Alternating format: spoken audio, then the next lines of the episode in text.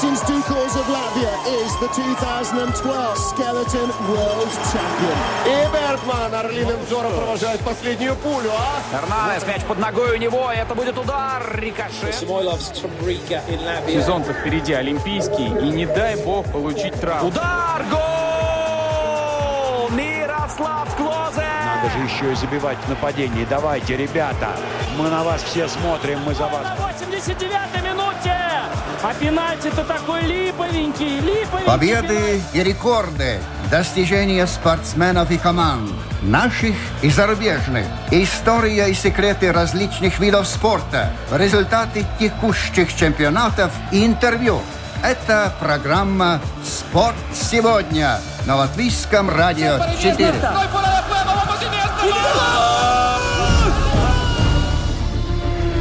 Они – скорость. Сумасшедшая скорость. 20 самых быстрых гонщиков на планете, а за их результатами стоят большие и слаженные команды.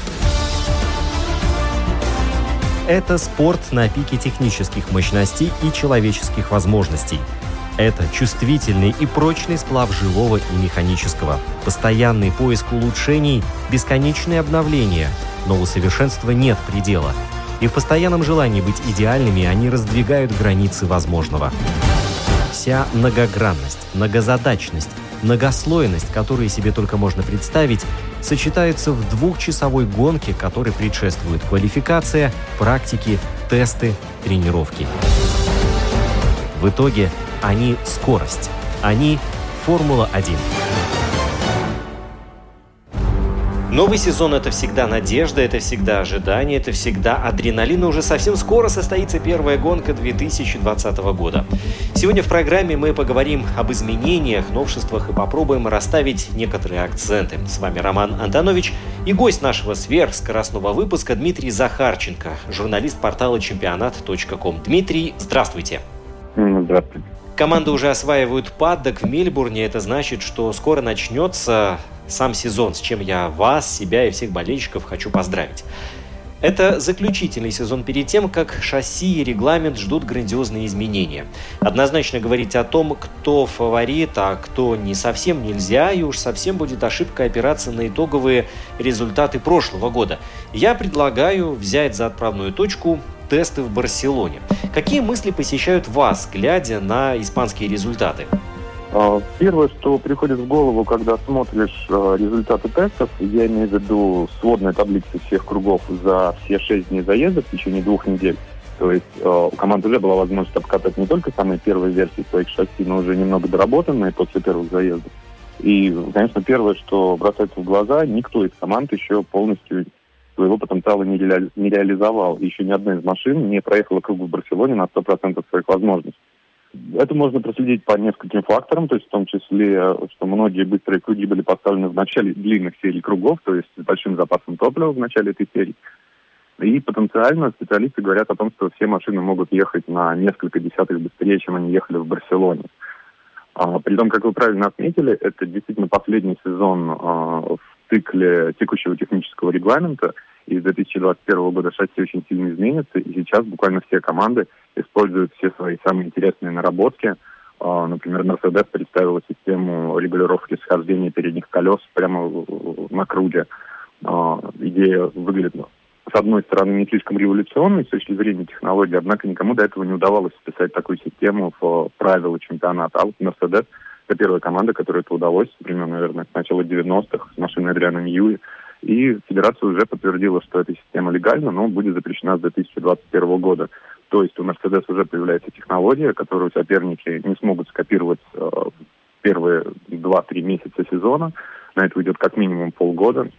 Это будет очень дорогостоящая инвестиция, но она будет совершенно бесполезна со следующего года. Интересно будет посмотреть, как как раз будут реагировать команды на развитие сезона, станут ли они копировать эту систему, будут ли они развивать свои машины так же, как э, в том же направлении, в котором Mercedes, или не станут тратить деньги на сезон, в котором их потенциал их собственной техники достаточно, чтобы бороться с Mercedes, но это же наоборот у серебряных стрел слишком большое преимущество. И как раз все остальные команды, то есть, например, Red Bull, э, они довели до абсолюта концепцию высоким рейком, то есть рейк это угол, продольный угол наклона шасси относительно асфальта, который меняется в зависимости от перераспределения веса. И это очень сложная концепция, которую пытались использовать другие соперники, но она сложная в том плане, что она должна работать целиком, и если что-то выпадает из системы, то машина теряет прижимную силу полностью и идет себе нестабильно. И будет интересно посмотреть, чего за эти годы добились в Red Bull. То же самое касается Ferrari, то есть они в прошлом году поняли, что пошли не тем путем в развитии своей аэродинамики полностью все переделали в этом году. То есть если в прошлом году а, вся машина была заточена под максимальную скорость на прямых, то сейчас, соответственно, инженеры полностью перестраивают автомобиль, поскольку в прошлом году Ferrari слишком много теряли в поворотах, теперь машине требуется больше прижимной силы, и гонщики уже отметили, что в поворотах она быстрее, однако обратная сторона медали, повышенное сопротивление воздуха, не такая высокая скорость на прямых, и будет интересно посмотреть, как опытная команда инженеров Мати Абинотто справится с этим вызовом. Вы назвали трех претендентов на корону в этом году. А есть ли, на ваш взгляд, повод ожидать упорной борьбы за лидерство? В позапрошлом и прошлом годах были намеки, но затем Мерседес размашистым жестом по ходу сезона устранил всех конкурентов. Я надеюсь на то, что борьба будет очень плотной до самого последнего этапа сезона, как и большинство болельщиков, я уверен. И начало сезона, первая гонка чемпионата, она тем интересна, что мы не можем точно знать расстановку сил, кто что построил. И команды сами еще до сих пор не знают, что на самом деле они построили. Тем более, что, например, если мы говорим о Мельбурне, то это очень специфическая трасса, это полугородская трасса. Здесь очень много отбойников, стоящих близко к полотну, очень много гравийных ловушек. И мы не можем быть уверены, что даже к концу первой гонки чемпионата команды до конца смогут разобраться с своими машинами. Скорее всего, они даже не смогут разобраться. Может быть. То есть сейчас все выглядит так, что поначалу у Мерседеса будет техническое преимущество. Однако, как мы уже говорили, ни одна из команд не сказала последнего слова, и, возможно, Феррари или Red Bull преподнесут сюрпризы, Мерседес окажется в роли догоняющего. Как, например, это было в прошлом году, то есть э, на предсезонных тестах э, зимой 2019 года быстрее всех была Феррари. И все были уверены, что в Мельбурн Феррари едет фаворитом, едет за победой и уверенно определит всех своих соперников. Но тогда Феррари не смогли настроить машину в Мельбурне, и уверенная победа досталась Мерседес. То есть, в принципе, нечто подобное может произойти и в этом году. Мы не можем быть в этом уверены. И, как я говорил, в этом и приедет с первой гонки. Мы а, до конца никто сейчас вообще не знает, как поедут эти машины в гонке. Командам второго эшелона жизненно важно подтягиваться к первой тройке. По силам ли будет Рено и Макларену заставить Мерседес, Феррари и Bull нервно оглядываться? Или все-таки зазор между первой тройкой и командами-середняками будет слишком велик? Я уверен, что в этом году этот зазор э, сократится. Э, сложно говорить, как сильно, но то, что действующий цикл правил уже применяется в Формуле 1 5 лет, говорит как раз о том, что и у середняков было время, чтобы изучить свои автомобили, посмотреть, что готовят соперники, и каким-то образом модифицировать свою концепцию, как, например, а, Racing Point, который несколько лет строили ну, машину определенной философией, с широким целым обтекателем, совершенно иной аэродинамикой. Но здесь поняли, что эта концепция заводит команду в тупик, она не может его достаточно эффективно развивать. И на этих тестах они представили машину а, очень сильно вдохновленную, скажем так, прошлогодним Мерседесом. То есть Racing Point как раз середняк. Это пример тех середняков, у которых пока нет задачи бороться за победу. Они признают, что они находятся в середине поля. Их вполне устраивает использовать прошлогоднюю технику топ-команды для того, чтобы а, опережать своих непосредственных конкурентов. И некоторые специалисты отмечают, что по длинным отрезкам, которые Серхио Перес и Лэнс Строу проезжали в Барселоне, а, с, прошлого с машиной, вдохновленной прошлогодним э, Мерседесом, Racing Point сможет бороться за подиум время от времени. А Макларен и Рено показывают, в принципе, схожий темп с машинами Racing Point. То есть я думаю, что в зависимости от трасс, там, где а, Макларен, Рено и Racing Point удастся настроить машины таким образом, чтобы извлечь из них максимум, а у кого-то из лидеров, а, может быть, возникнут какие-то проблемы с перегревом шин или какие-то другие возникнут, скажем так, форс-мажорные обстоятельства, которые не смогли предусмотреть, то я уверен, что по чистой скорости в таких ситуациях середняки смогут с ними бороться и даже время от времени претендовать на подиум. Ну а уж если возникнут какие-то непредсказуемые условия, как, например, в Германии в прошлом году или в Бразилии, то э, середняки обязательно постараются взять свое, опять-таки. В этом году составы команд в плане пилотов меняются не очень сильно, то есть это говорит о том, что все команды очень хорошо знают друг друга. То есть инженеры знают своих пилотов, пилоты знают своих механиков, все понимают, какая тактика лучше работает, какая хуже работает в тех или иных условиях. И в этом году буквально каждая команда сможет продемонстрировать максимум своего потенциала. И это будет, я уверен, очень интересная битва.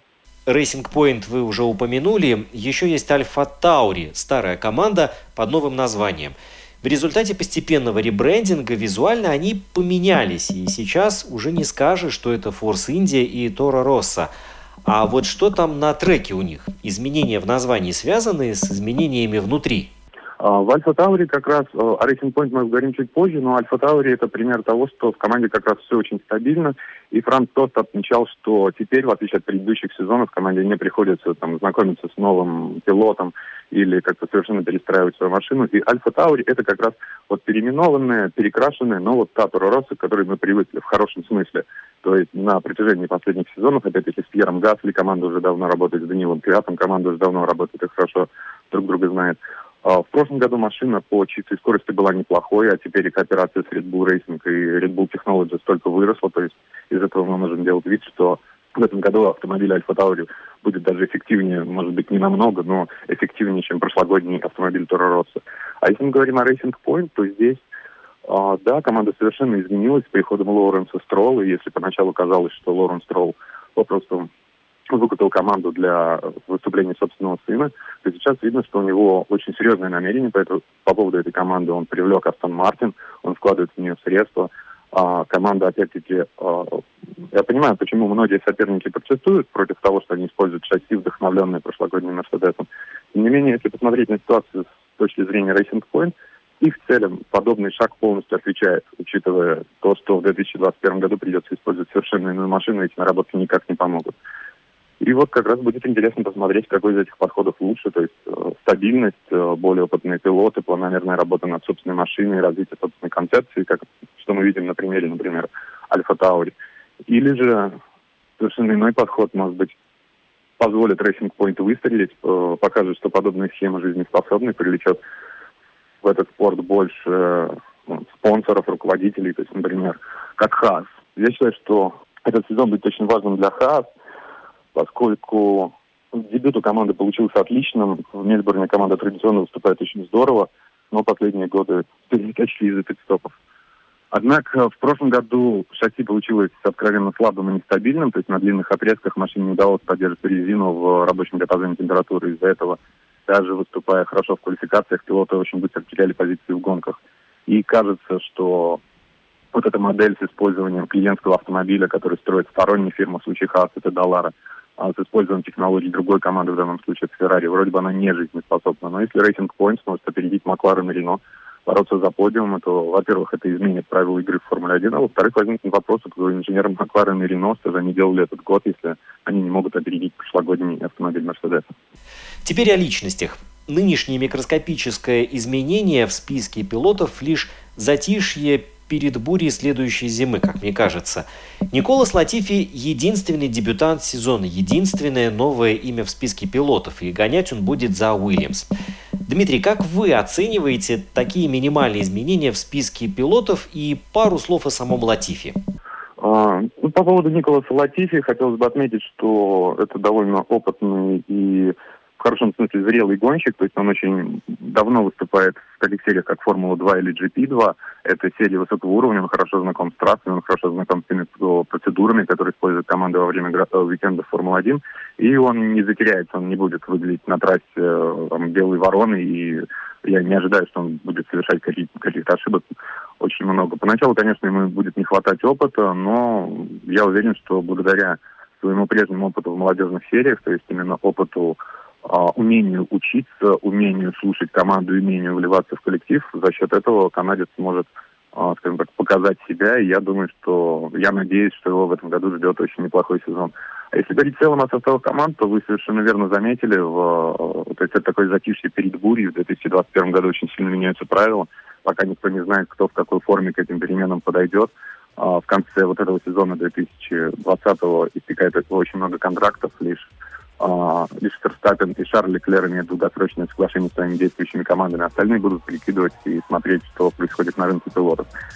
А, и опять-таки даже контракты Ферстаппена и Леклера, о которых мы говорили в Формуле 1, э, о расторжении любого контракта можно договориться, если стороны не заинтересованы в его выполнении. И действительно, положение на рынке пилотов сейчас очень интересно, и как раз уже начинаются переговоры на тему будущего. Но мы пока не знаем, кто как себя поведет в этой ситуации, потому что кто-то захочет изменить сейчас перед вступлением новых правил, чтобы изучать уже новый автомобиль с новыми пилотами, с новым инженером. Кто-то захочет отложить эти изменения на 2022, чтобы посмотреть, как изменится расстановка сил в пилотоне с вступлением новых правил. Поэтому мы ничего не можем сейчас предсказать по этому поводу, но тем интереснее следить за развитием событий. Дмитрий, большое вам спасибо за содержательный рассказ. Спасибо большое. Спасибо. Кстати, многие пилоты и представители команд после Барселоны уверенно заявляли, что с оптимизмом смотрят в будущее, что сезон они закончат в первой пятерке, что приятно показать очень быстрое время, что для болельщиков подготовлен большой сюрприз и так далее, и так далее.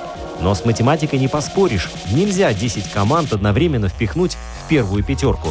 Так что трек всех рассудит – и вообще эти громкие заявления чем-то похожи на боксерскую дуэль взглядов, и они лишь добавляют интриги.